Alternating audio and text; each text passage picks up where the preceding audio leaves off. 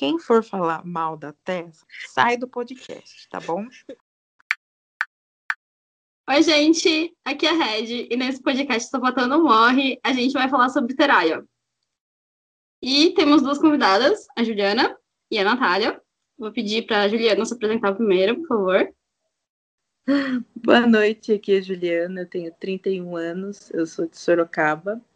Meu Twitter é arroba julinha, com LHY. Boa noite, meu nome é Natália, eu tenho 25 anos, sou de Belo Horizonte, Minas Gerais. E meu Twitter é Natá arroba Natália Virtual, Natália com TH. E eu sou Red, eu tenho 29 anos e sou de São Paulo. Ju, conta pra gente qual é o seu casal preferido. Hum, meu casal preferido é Calzona. Calzona, Teraia, é claro. Mas se for para encontrar o primeiro, assim, que eu achei foi Xena e Gabriele. Mas o amorzinho da minha vida é mesmo Calzona. E agora um pouco de Teraia também. Pelo menos é a obsessão da, da vez. Nath? Uh, o meu é Teraia. Era Calzona alguns anos atrás. Mas se eu for olhar, acho que no geral, no geral, assim, e com o fim de Calzona também, vai, vai ficar Teraia como preferido. Já que você tá falando já, fala pra gente se você teve algum momento marcante na sua vida que você se descobriu LGBT, Nath. Uh, foi assistindo Calzona.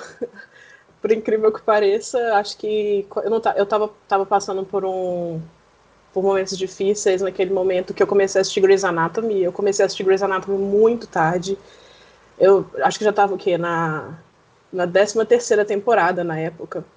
E eu maratonei tudo em um mês, assim, todas as, todas as 13 temporadas em um mês, porque eu sou viciada, enfim. E eu não estava esperando que ia ter um casal como Calzona lá. Eu não, não tinha ideia, eu não esperava, eu não sabia de nada, além de que existia o Derek e a Meredith apenas. Uh, aí foi surpresa total, né? Uh, a Arizona entrar e, e toda a história delas que vocês já conhecem. Mas foi na época que eu comecei a assistir Calzona. Assim, eu já tinha tido experiências antes, mas naquele momento que clicou, assim, que tinha alguma coisa diferente, foi assistindo Calzona. Eu, eu realmente não, não tava... Eu não tava esperando, enfim. E você, Ju? Eu não lembro, assim. Na verdade, não, eu não acompanhava nada LGBT na época, mas o que eu lembro me, mesmo, assim, que era muito marcante, é que toda série que eu via, eu sempre acabava ficando muito fã da personagem feminina. Eu lembro que eu era apaixonada pela, pela Lorelai em Game of Girls, e eu só falava dela. Aí, depois que eu descobri que eu fui perceber, assim, analisando, que eu sempre focava na personagem feminina de tudo que eu assistia. Acho que foi meio assim. E de. A, acho que o primeiro casal que eu comecei a acompanhar foi Calzona mesmo. Eu lembro que eu vi a Kelly beijando a Han. Foi a primeira que ela beijou, né? É, eu vi num, num, comercial da Sony e eu achei interessante. Eu comecei a assistir, acompanhar Grey's Anatomy, né? Isso porque eu odeio série médica e eu morro de medo. Eu nem gosto de ver sangue, mas eu comecei a acompanhar só para ver ela e nunca mais parei. Péssima experiência, né? Assistir por causa da, da. É, porque foi o que passou ali, chamou atenção e eu comecei a ver. Eu lembro que eu acho que o beijo delas é na quarta temporada, no fim da quarta. Aí eu comecei a ver, ver a quarta que estava passando na Sony eu vi a primeira, a segunda e a terceira, que passava meio-dia e sete horas da noite, então eu vi meio que tudo de uma vez, assim. Aí, a partir disso, eu comecei a acompanhar ao vivo. Eu acho, eu acho engraçado, inclusive, foi porque você falou que começou a assistir, assistir Grace por causa de ter visto esse episódio. Eu comecei a assistir uma, uma soap opera, que é uma das novelas é, estadunidenses, por causa de, de um casal também, enfim.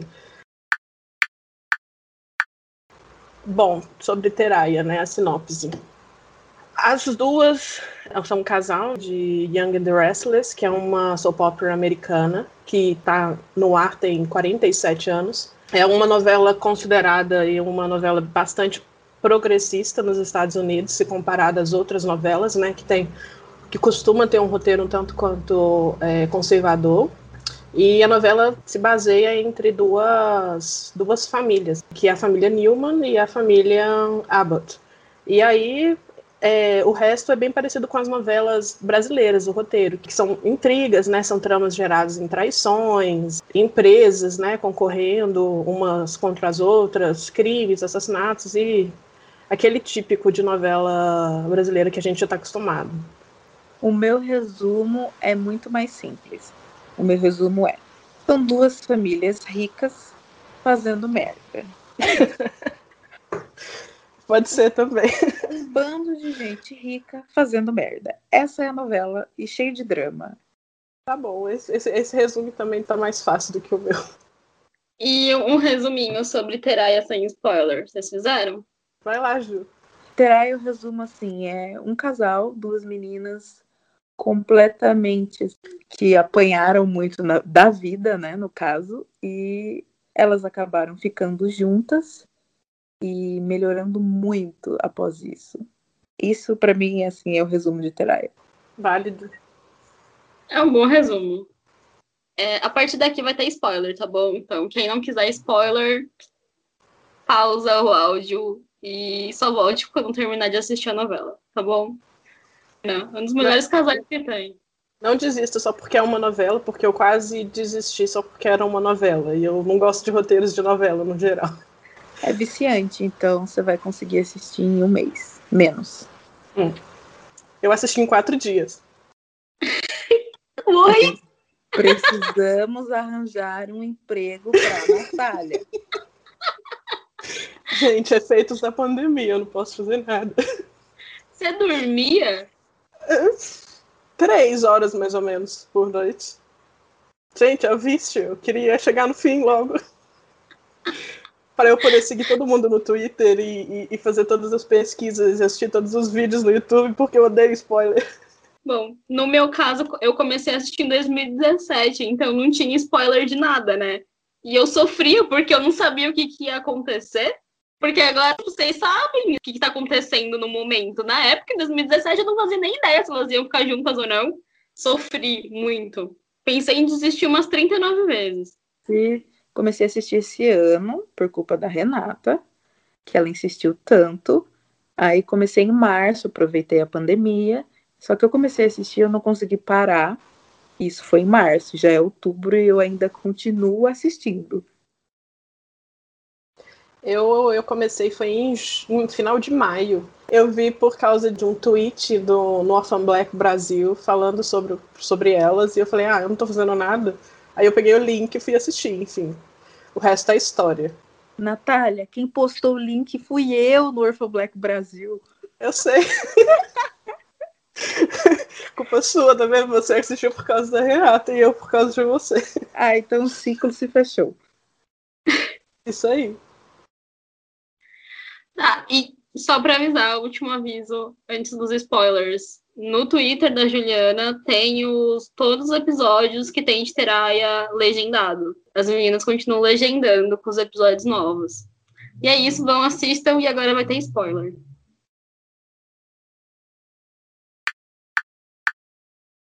E aí, Ju? O que, que você sabe sobre a história da Cassie? Só babado, confusão e gritaria. História da Cassie. Vamos resumir muito, porque a história se alonga assim ao decorrer dos anos. Mas basicamente a Sharon, que é a mãe da Mariah, ela teve a Cassie em 1900 e bolinha. E ela teve a Mariah também. Só que ela estava toda medicada e teve todo um rolê que falaram para ela que ela tinha tido só uma filha só e essa filha ela deixou para adoção, que era a Cassie. A Mariah acabou sendo raptada, digamos, né, por um culto, por uma pessoa que tem um culto doido lá. A Cassie foi para adoção e a Sharon viveu a vida dela e depois de uns anos, acho que ela, ela foi atrás para saber quem era a filha dela e eles adotaram ela e o Nick estavam casados e eles adotaram a Cassie. Então ela colocou a menina para adoção e depois foi atrás e adotou de novo. Algumas coisas que eu acho interessante que para o pessoal não ficar muito perdido quando estiver assistindo, ou que para quem já assistiu e ainda não entende muito bem, porque realmente é muito confuso. Mas a gravidez da Cassie e da Mariah foram, foram, foi fruto né, de um abuso que a Sharon sofreu pelo, pelo pai delas, que é o Frank, né? Ele se chama Frank. É, na época, a Sharon estava no ensino médio lá nos Estados Unidos, é, morava com uma mãe, enfim, ela era pobre, não tinha condições. Por falta de condições mesmo, acabou colocando a Cassie para adoção. Três anos depois disso, né, isso não foi mostrado na novela, mas três anos depois disso, a, Sharon mudou para Genoa City. Foi onde começou a história dela na, na novela em si. E apenas em 97 que a Cassie entrou realmente como personagem na história, que foi quando a Cameron começou a, a atuar. A Cassie entrou foi porque a Sharon e o Nick acabaram de ter o Noah, é, eles, ele tinha acabado de nascer, ele nasceu prematuro e ele ficou muito doente e devido a isso tiveram que procurar, a melhor amiga da Sharon procurou a Cassie, sabendo da existência dela, né, de que a, que a Sharon já tinha tido uma outra filha, procurou a, a, a Cassie no sistema adotivo, trouxe a Cassie para a jogada. E aí, enfim, a, o Noah ficou bem, não precisou de né, sangue e afins, nenhuma ajuda da Cassie. E a, essa melhor amiga da Sharon, que é a Alice, que ela inclusive aparece um pouco na história de Teraya em 2017, a Alice pegou e quis ficar com a Cassie para ela, sem dizer para Sharon que era a filha dela. Essa história ficou rolando por um ano inteiro. Por um ano inteiro, como a gente já está acostumada. A Sharon descobriu e acabou adotando a Cassie com o Nick. E aí o, o Nick, inclusive a Cassie chama o Nick de, de pai a partir desse momento. E a gente consegue ver uns flashbacks também em 2017 na, na história de Teraya com essa dessa história toda com a, com a Alice. E aí a Cassie morreu em 2000 e 2005, com 14 anos de idade, fruto de um acidente de carro é, ela era amiga de, do Daniel, que é filho da Phyllis, a mãe da Summer, que é filho da Phyllis, e ele tava bêbado, e aí, enfim, a Cassie quis levar ele para casa, dirigindo, e ela só tinha 14 anos, ela não podia, e acabou, enfim, sofrendo acidente, morrendo, e o episódio da morte dela é um dos mais importantes da série, assim, todo mundo considera muito esse episódio, porque parece que foi, foi um marco. E aí a Cameron saiu da novela. Ponto. Você assistiu as cenas dela? Da Cassie? Isso. Não, não. Eu só assisti a partir de 2000, 2013, 2010, que teve alguns, algum, algumas participações da Cameron, como visões da Cassie. Mas a história original dela, não. Eu só vi alguns clipes no, na internet e, e li algumas coisas também sobre. Fazendo pesquisa. Eu só vi a cena da, da morte mesmo foi muito muito legal, na verdade, assim, na perspectiva de, de atuação e tal, de, foi emocionante, mas eu também não vi mais nada da Cassie. Só as visões mesmo de da Mariah se passando pela Cassie em 2010. Eu acho que esse foi o, o resumo longo. Nem foi tão longo assim. Foi bem resumido. e como que é, era a Mariah quando ela conheceu a Sharon? Insuportável. Insuportável, parte 2. ela era muito difícil, mas assim, é óbvio que tinha todo um contexto para ela ser difícil, mas ela era muito difícil. Ela estava em Genocity procurando, procurando emprego. A Mariah encontrou com o Victor no Crimson Lights. E a partir disso ele começou a pagar ela para se fazer de, de Cassie em frente a Sharon, para fazer a Sharon de doida. E nessa época a Sharon estava passando por episódio de bipolaridade. E esse foi só mais um motivo para ela ficar mais, mais doente. A Mariah não tinha ideia de quem ela era, que ela tinha uma irmã nada disso, ela cresceu num culto. E ela só estava lá por causa do dinheiro, ela estava fazendo isso por causa de, do dinheiro. E a partir disso, ela, outras coisas começaram a aparecer na história, né? Enfim, ela se parecia muito com a Cassie, todo mundo começou a notar isso, até que eles descobriram em 2014 final de 2014, eu acho, é, de, é, agosto de 2014, eles descobriram que, que, na verdade, a Mariah era a outra filha da Sharon, de que a Sharon estava totalmente dopada no parto, não tinha ideia de que, de que tinha duas crianças dentro da barriga dela durante toda a gravidez. Pois é, isso acontece nas novelas americanas. Praticamente a mesma história de cúmplices de um resgate. Dizem Não, ele vale, de que. Vale lembrar lembrar também que a Sharon, ela comenta que na época, como ela era muito pobre, ela nunca fez um pré-natal, ela nunca fez um ultrassom, então ela não sabia mesmo que ela estava grávida de gêmeos. fala isso na hora que todo mundo começa a perguntar como assim, né? O que, que tinha acontecido. E a Mariah demorou muito tempo para poder aceitar de que isso estava acontecendo com ela. Demorou muito tempo para aceitar de que ela tinha uma irmã gêmea, de que ela foi largada, é, na, enfim, foi, foi separada na maternidade, de que a Sharon era mãe dela, de que ela tinha uma família. E ela ficou muito na defensiva durante muito tempo. Eu acho que é, assim, justificável o jeito que ela se portava, assim, diante da Sharon, porque realmente a Mariah era muito insuportável. A Sharon, de todas as maneiras, tentava se conectar com ela e ela revidava, ela não dava abertura. Eu acho que mais pela criação dela mesmo, né? Mariah cresceu num culto, foi criada pela mãe dela que nunca deu bola para ela, nunca tratou ela realmente como filha. E tinha como figura paterna o Ian, o cara basicamente era um abusador. Ele se aproveitava das mulheres. E era isso que ela conhecia, tinha como base familiar. Uma mulher que odiava ela e um cara que abusava de pessoas.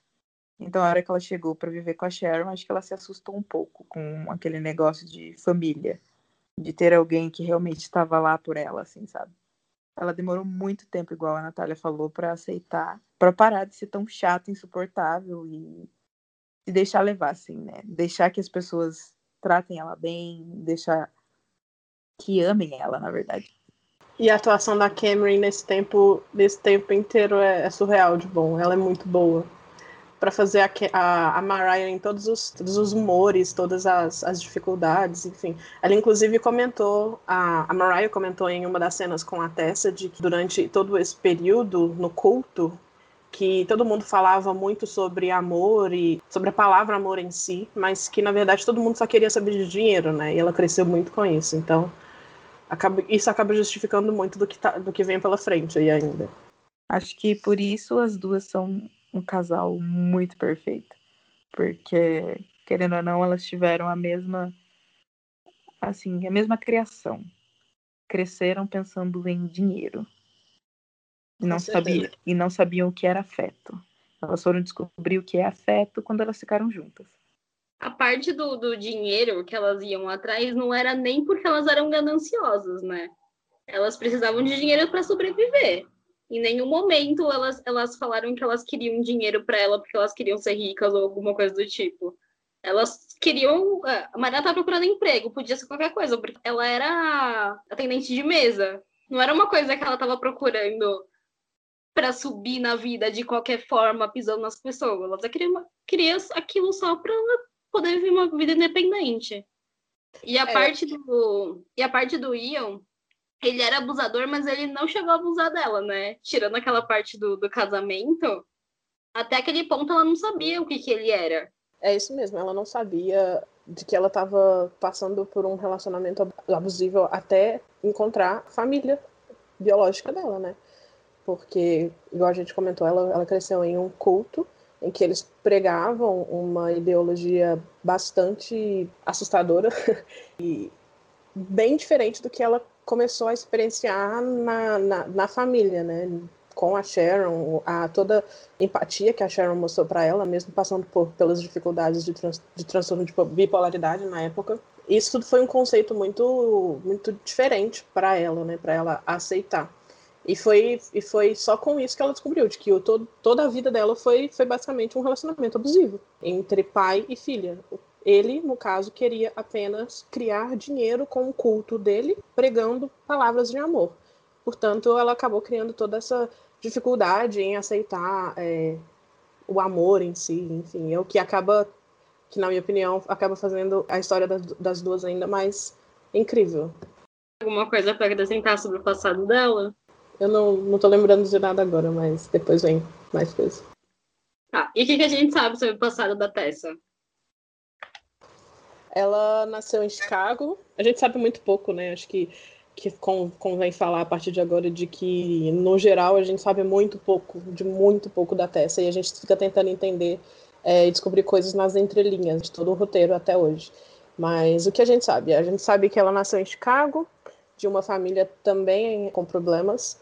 O pai dela era traficante e era bêbado, né? Tinha problemas com bebidas. A mãe era viciada E ela, ela inclusive fala em uma das, das cenas com a Mariah de que ela costumava desaparecer por dias, assim, a mãe dela. E desde que a Crystal nasceu, que é a irmã, a irmã mais nova, a Tessa ensinava a Crystal a se defender do, do, do pai, da mãe, é, das pessoas que apareciam na casa delas. Ela contou, inclusive, de que teve uma cena, uma época na, na vida dela, de que alguns amigos dos pais frequentaram a casa dela é, começaram a olhar para ela de forma diferente. E foi a razão dela escolher sair de casa tão cedo, tão jovem. E é basicamente isso que a gente sabe de toda a história da Tessa. Hoje eu assisti um episódio, o episódio que ela cuida de, do Christian, né, bebezinho, e ela comenta que ela tem um irmão, que ela costumava cuidar do irmão. Então, pode ser que tenha também.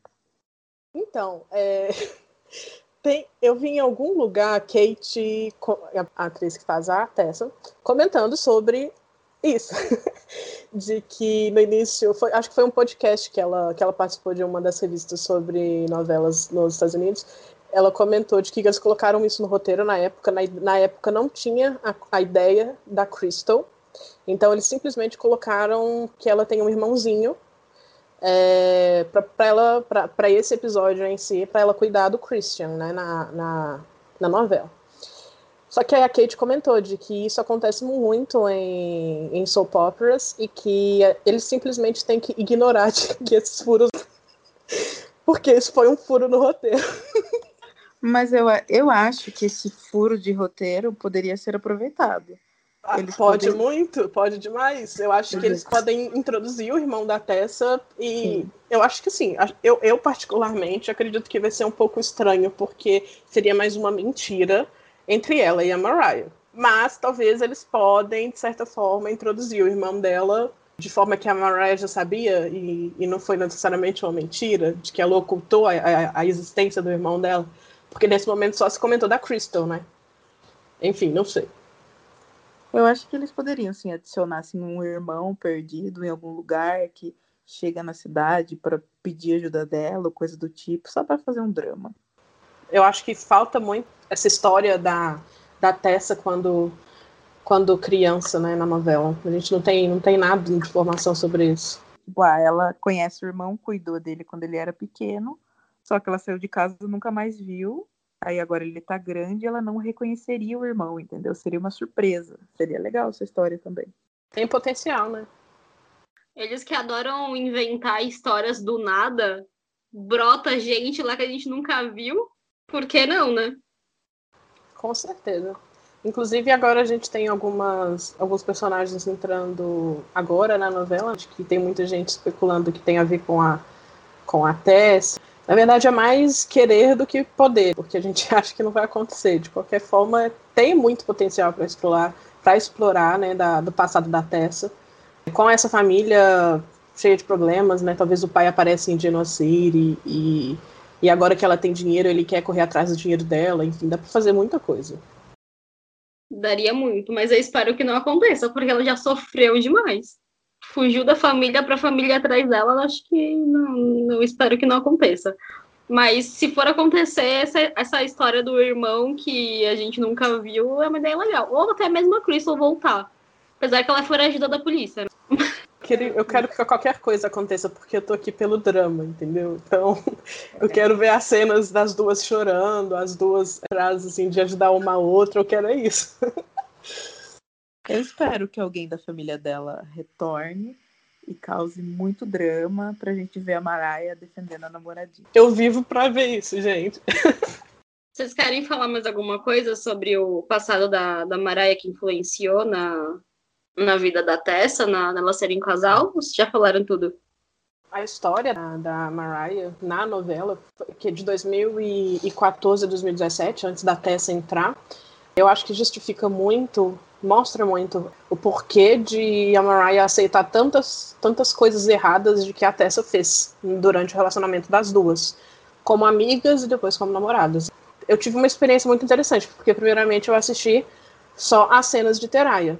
É, eu não assisti antes, passado de Mariah, eu não assisti passado de Tessa, não assisti nada, só as cenas delas mesmo. E a percepção que eu tive na primeira vez foi justamente de que a Tessa era um pé no saco e eu não suportava a Tessa. Eu achava que era só mais uma historinha de, de típica de novela. era só mais uma história típica de novela. E essa foi, foi minha primeira percepção, assim, do, do, do meu passado assistindo novelas e achando o roteiro horrível. Até que eu fui introduzida a séries americanas, né? Que tinha todo um trabalho voltado, enfim. É...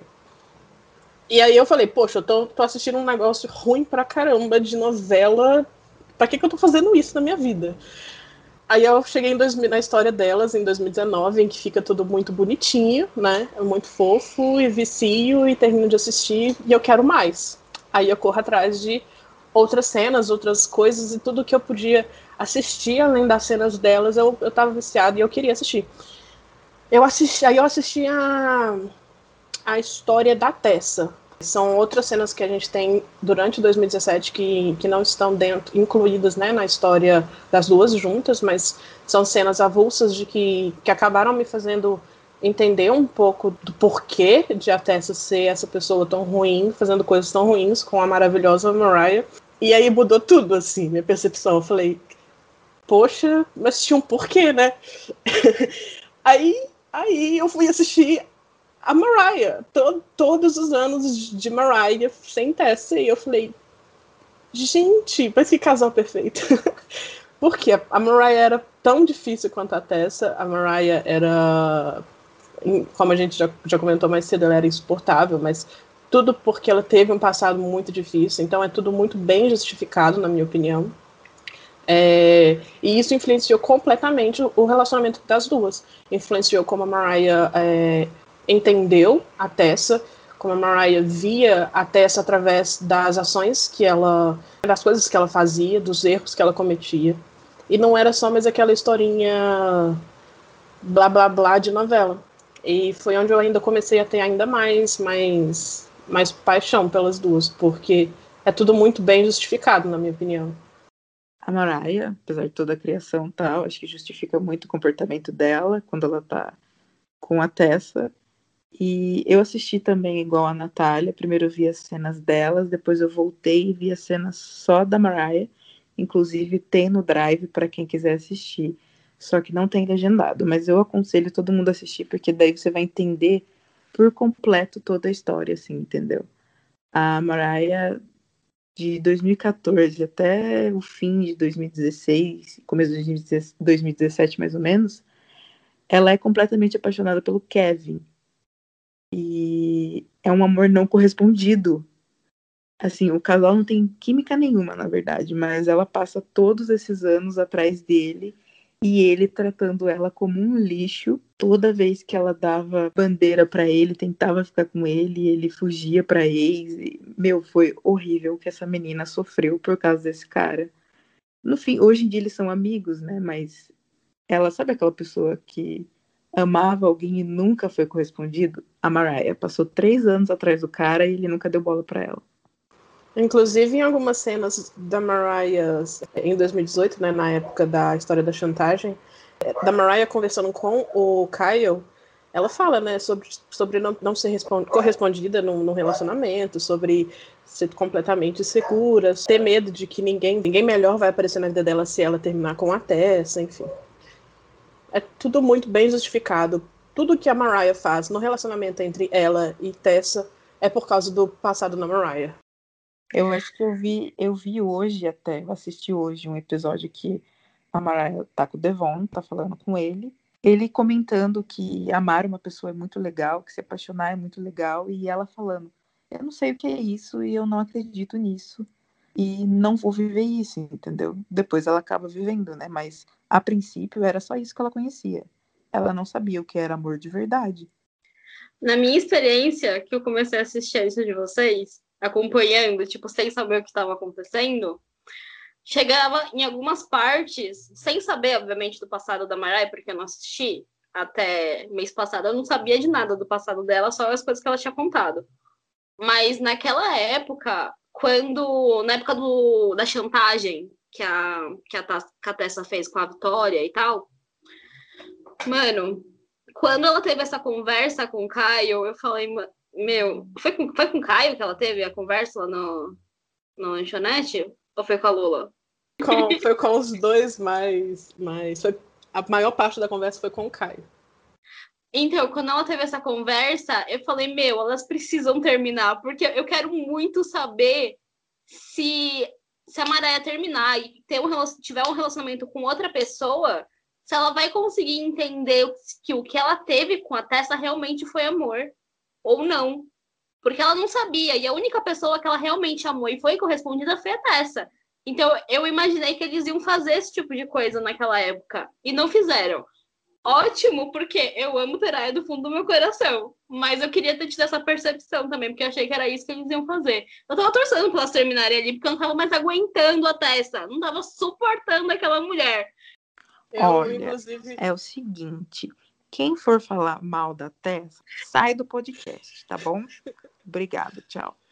Inclusive, enfim, fazendo pesquisas, né, ficando o dia inteiro na, na hashtag no Twitter delas, eu vi em algum momento sobre as pessoas falando de que não queriam que as duas ficassem juntas, não porque eram mais um casal LGBT na televisão, mas porque a Tessa era insuportável e de que a Mariah tinha que ter outros relacionamentos e por isso elas não eram endgame. Tem, tem muitos aí que tem essa, essa percepção, né, de que não querem que as, que as duas terminam juntas para que elas tenham outras, outros relacionamentos, porque essa é a realidade.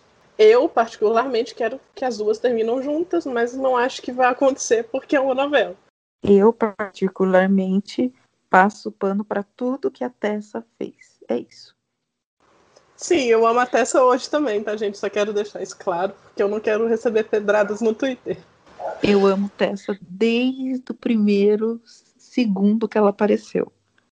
Eu, eu sempre gostei muito da Tessa, mas conforme você vai assistindo sem saber o que, que vai acontecer, você não tem parâmetro do que, que ela é, do que, da onde que ela vai descobrindo isso ao longo dos anos. Então, naquela parte do sequestro, não dava, não dava para aguentar. Então, tipo, eu entendo essas pessoas que falaram que queria que a Maré tivesse outras experiências, porque chega uma hora que não dava para aguentar a Tessa. Agora, quando você assiste tipo, tudo de uma vez, você, você, ignora essas partes, porque você sabe que tem mais coisa depois. Eu nunca, eu nunca sabia quando que a Tessa ia voltar. Eu nunca sabia quando que elas iam continuar juntas. Então é uma outra percepção que eu tive. E, inclusive, essa, essa é uma, uma questão muito forte, porque como a gente não está falando de um, de um seriado que tem eles 22 episódios ou 10 episódios por temporada, que não tem todo, todo o, o roteiro da temporada em si, né, de como vai começar, como vai ser o meio, como vai terminar, a gente está falando de uma novela, é tudo muito diferente, gente. É, é episódio cinco vezes por semana durante todo o ano. Então, assim, tem muita enrolação também. Enfim, eles acabam inventando umas coisas super nada a ver, só para poder encher, encher o saco, né, da, da, da, novela e ter mais, mais o que falar, né, mais o que gravar. E para quem assiste, assiste desde sempre, né, desde quando elas começaram, eu, eu imagino que muita muita percepção deve ter sido diferente. Inclusive, tem muita gente hoje no Twitter que fica sendo até contra até os novos, os novos fãs. Porque chega lá, a galera assiste tudo em quatro dias, tipo eu. e aí já chega com uma percepção, uma percepção completamente diferente, mas vai mudando, vai mudando. Eu tô, eu tô passando uma dificuldade enorme agora de ficar sem ver a Tessa por muito tempo, porque tem muito tempo que ela não aparece, com todas as dificuldades da novela, e com todas as outras histórias que a novela tem para contar, né? Mas não vem ao caso. Na verdade, eu até aconselho quem for começar a assistir, tenha um pouco de paciência, porque é uma novela, tem muita injeção de linguiça e o desenvolvimento da trama é lenta. Eles desenvolvem os personagens, acho que muito bem, mas é bem lenta. Então, paciência, assista, que é bom e vale a pena, mas tenha paciência, que tem algumas horas que você vai ficar de saco cheio. É, tem os prós, os prós e contras, né, de ser novela porque os prós eu diria justamente por ter o tempo para poder desenvolver qualquer plot que eles resolverem desenvolver, de qualquer personagem, qualquer história mesmo. Contra seria justamente ter que esperar muito tempo e quando eles resolvem desenvolver, às vezes não desenvolvem tão bem e aí você fica frustrada, que foi o que aconteceu com um plot que foi o da traição, que na minha opinião poderia ter desenvolvido muito melhor, muito melhor foi maravilhoso e tal. Foi lindo ver a Cameron chorando dentro do avião. Eu acho aquela mulher maravilhosa, mas deixou a desejar. Vamos prosseguir com a pauta. Vamos conversar um pouco do histórico delas? Como que elas conheceram, como que elas ficaram amigas? Bom, elas se conheceram em 2017. A Tessa veio para Genocity para poder. Ela simplesmente estava fugindo da, da família dela, né? Que a gente já sabe. Aí ela estava tocando no Crimson Lights, conheceu a Nick Newman, que contratou ela para ser uma professora de violão e de teclado do neto dela. Nisso ela acabou conhecendo a Mariah e o Noah no, no Underground, né, que era um bar da cidade. É, ela entrou em um relacionamento com o Noah, ficou super amiga da Mariah e o resto foi história, né? As duas ficaram super amigas e isso foi, foi se desenvolvendo em mais. Para mim, a primeira vez que a Tessa percebeu de que a Mariah era mais do que amiga dela foi, foi no episódio do contrato, que ela assina o contrato de gravação com a gravadora do Devon, né? Na época o Devon e a Mariah eram namorados. Tem uma cena muito importante, assim, que eles estão lá no Athletic Club de Genocity e eles. O, olhar da Tessa, para mim, já foi assim. A, é, é a partir daí, sabe? Pra Tessa foi a partir daí, que a Mariah é mais importante para ela do que amiga. Já pra Mariah foi foi, na, foi no momento que elas estavam na, no sofá do, da casa da Mariah. E a Tessa começou a passar a mão na, no cabelo dela e tal, enfim. Pra Mariah foi nesse momento, mas pra Tessa, pra mim, foi antes, foi, nesse, foi nessa cena do, do contrato. Porque a, Mar a Mariah começou a perceber, elas começaram a ficar mais amigas ainda, e a Mariah ajudou a Tessa a socorrer a irmã dela de todos os problemas com com tráfico de pessoas. Ela era prostituta e tal.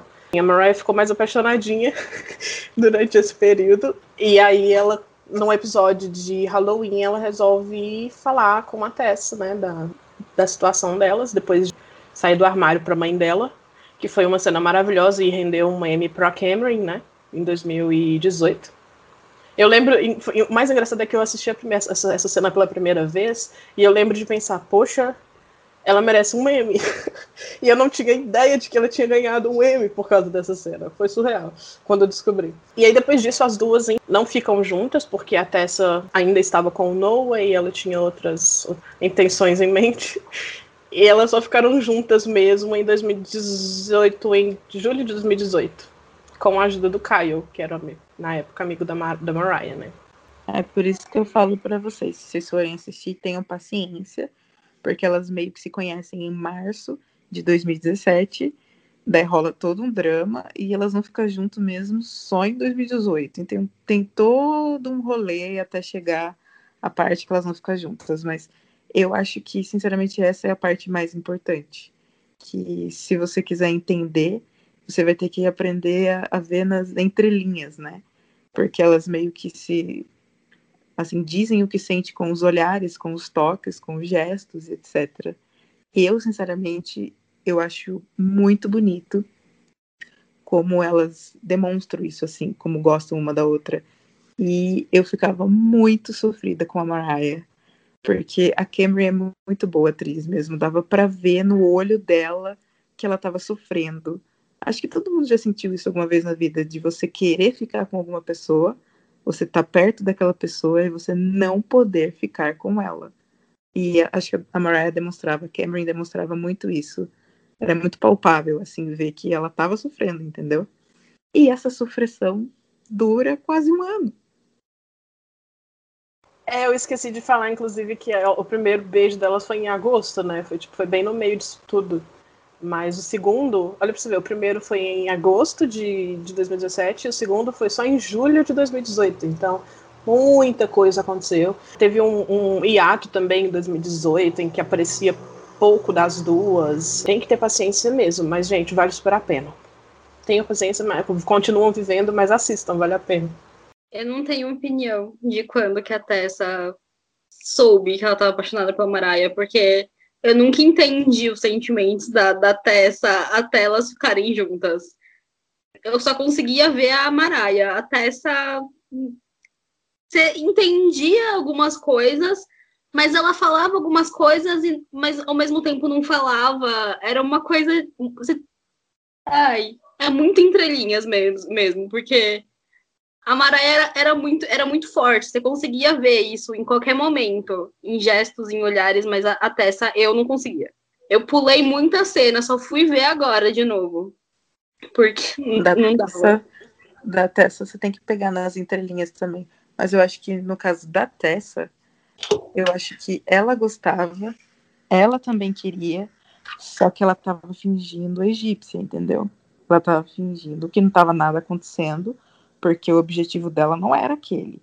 Ela veio para a cidade porque ela precisava de dinheiro e ela queria de repente casar com alguém, com algum cara que ela até fala isso em cena, que o objetivo era casar com alguém, sair, divorciar, sair com dinheiro viver a vida dela. E a Mariah estragou do plano dela, porque ela acabou se apaixonando pela. Eu acho que ela fica naquele: vou ou não vou? Vou viver esse amor ou não vou? Fico na minha. Termino meu plano não. Então, acho que muito tempo ela fica nisso. Até que, de repente, ela dá o clique assim e fala: não, agora vai. Tanto é que acho que no primeiro encontro delas parte muito da Tessa, né?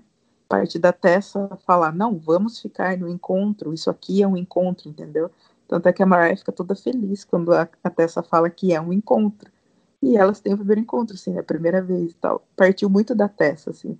Eu acho que quando a Tessa percebeu que gostava e queria, a Mariah só foi junto. As coisas só ficaram nesse pé porque deu merda do negócio do diário. Porque se o Noah tivesse continuado com a Tessa, é, a Tessa não teria aberto mão de, de ficar com ele pra ir ficar com a Mariah. Eu duvido muito. Ia ter, ia ter demorado muito mais do que já demorou. Ah, não. É, não. Mas acontece Ela que ela.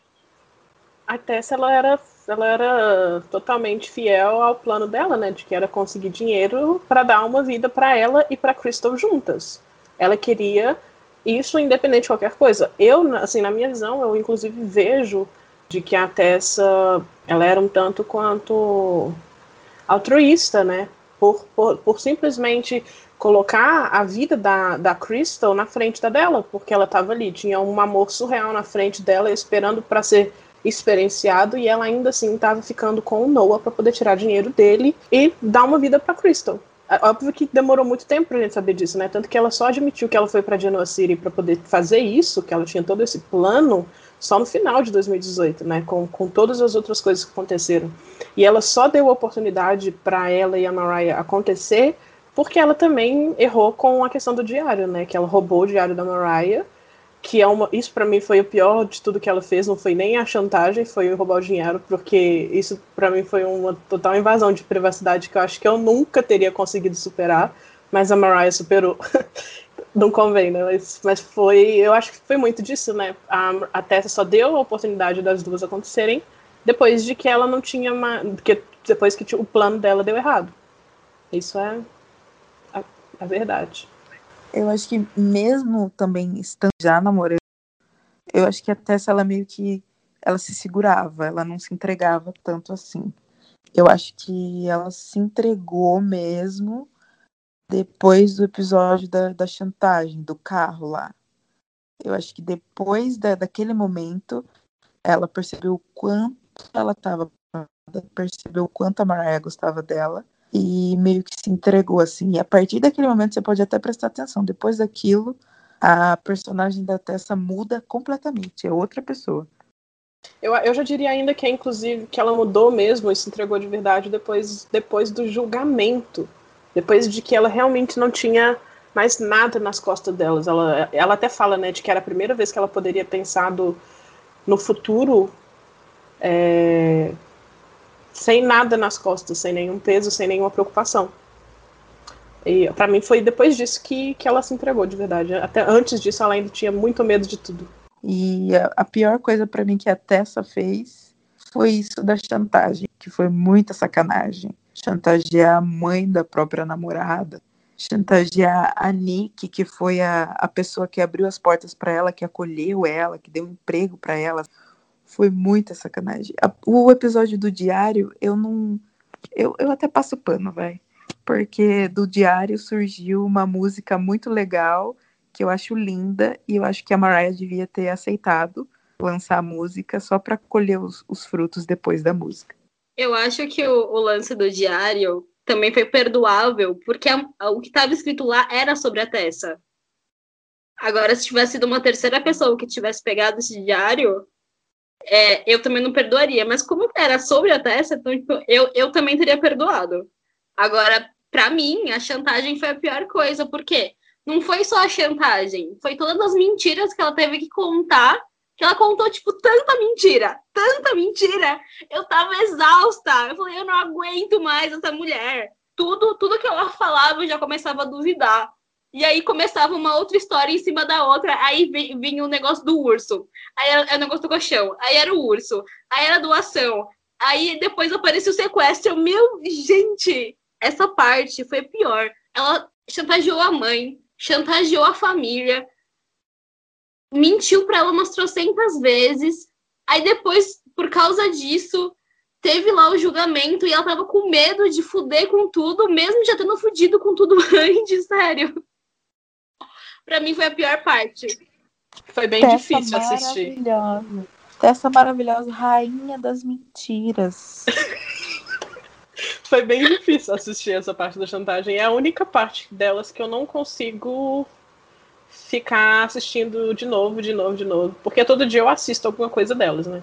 Eu pulo a parte da chantagem direto porque foi muito, muito, muito difícil, assim, ver a Tessa mentindo descaradamente Aquela hora, inclusive, que ela fala que vendeu uma música e que era uma outra música do Diário da Mariah para poder conseguir os, os 2.500 mil reais, sabe? Ah, dólares, enfim. Foi, foi bem difícil mesmo. Ah, eu não, eu passo pano.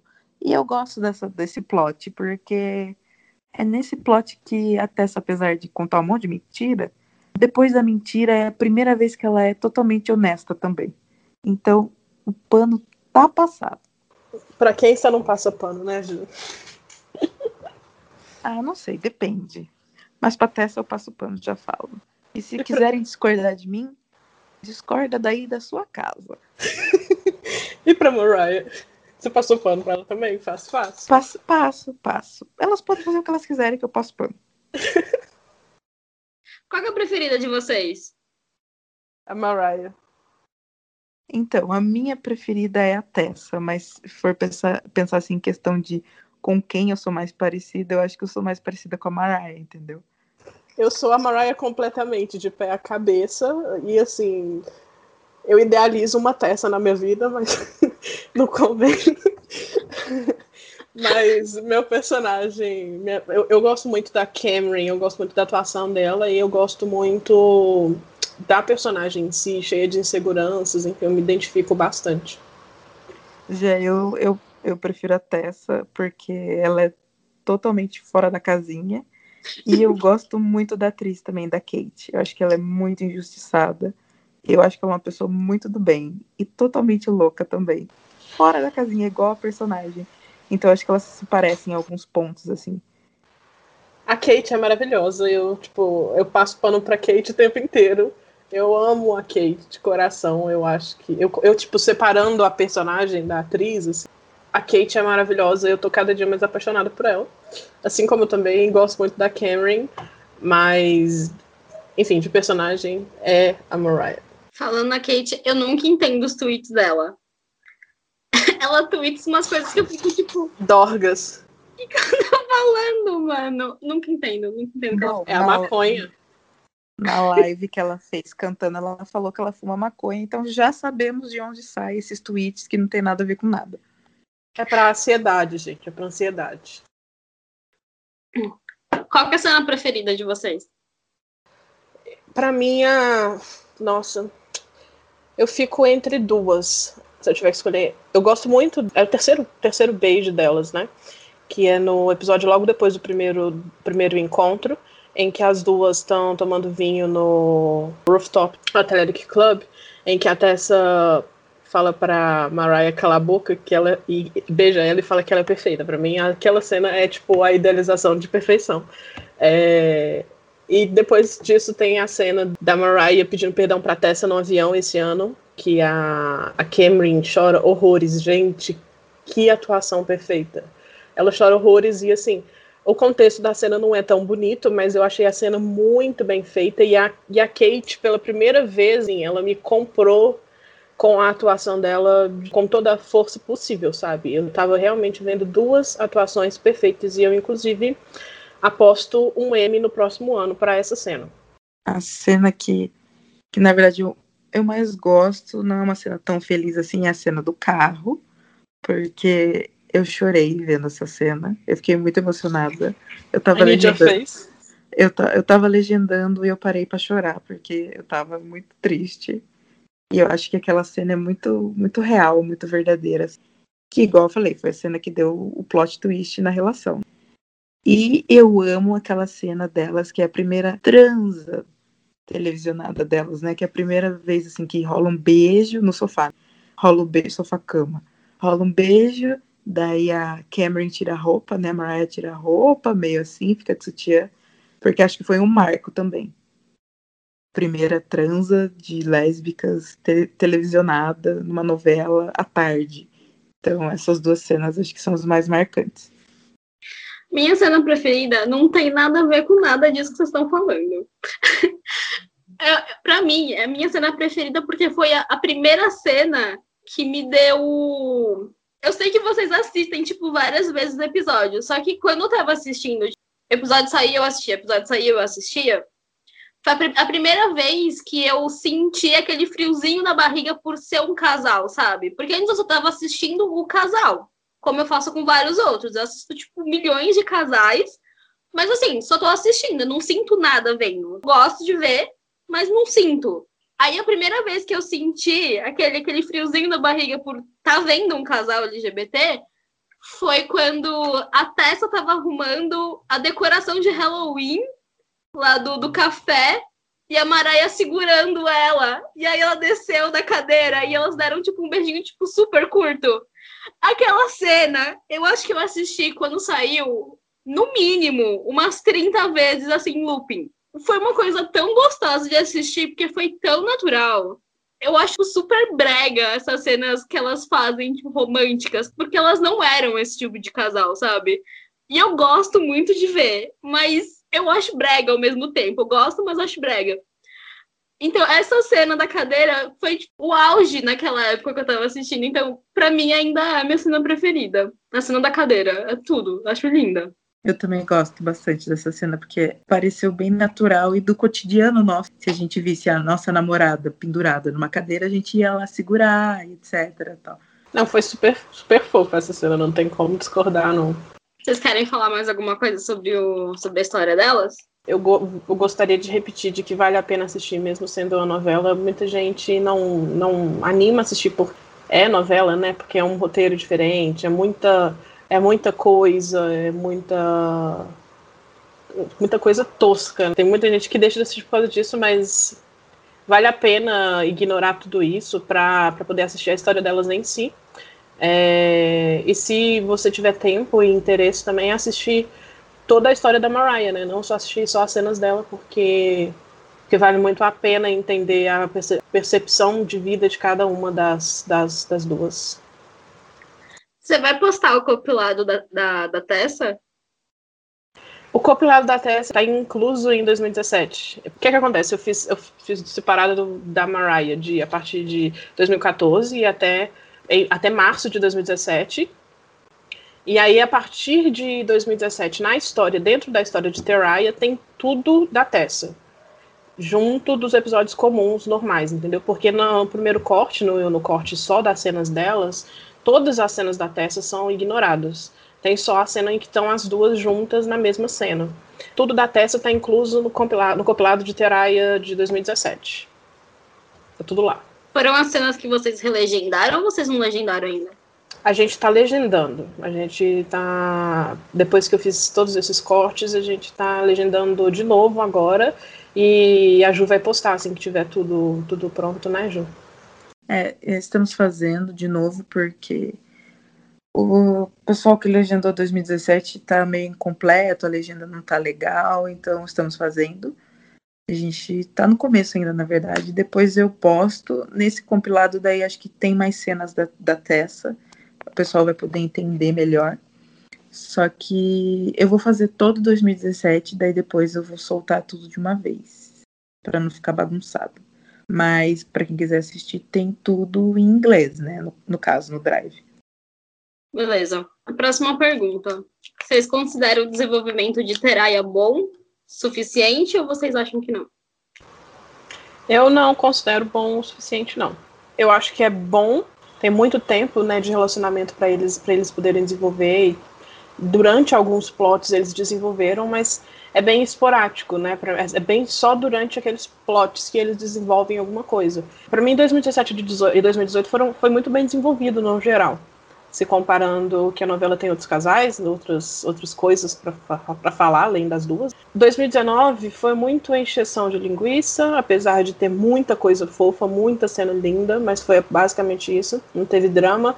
2020 teve drama, e, mas foi, foi péssimo o desenvolvimento.